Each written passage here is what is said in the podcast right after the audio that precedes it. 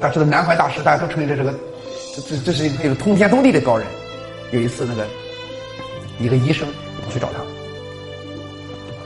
去找他以后，南怀瑾说：“他们你们看着我讲课精神抖擞啊？”他们说是。说南老师你身体真好。他说来来来，南怀瑾把他领到他卧室里，把壁橱打开了，全是药罐子，全是各种药。南怀瑾说。他说：“你们哪里知道啊？”他说：“我是个药罐子。”他说：“实际上，他说我为啥能给讲点中医？他说我药吃多了，我就成了中医大夫了。”南怀瑾说这个东西，说了这个这个这个事以后，后来他们学生就感慨，他说：“其实南老师实际上很多时候都是自己在调身体，干嘛？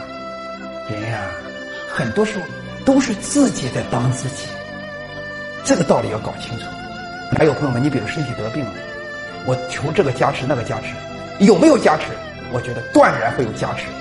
可是所有的加持得建立在你得吃药啊，你得找人看病啊，有道理吗？你以为你得了病以后双腿盘着就能完全能治好？不是那么简单的事情。说在这里以后呢，我觉得我们中国文化的这个精神，实际上在今天这个时代是最符合这个时代的。要通过自救，要通过自己。特别重要。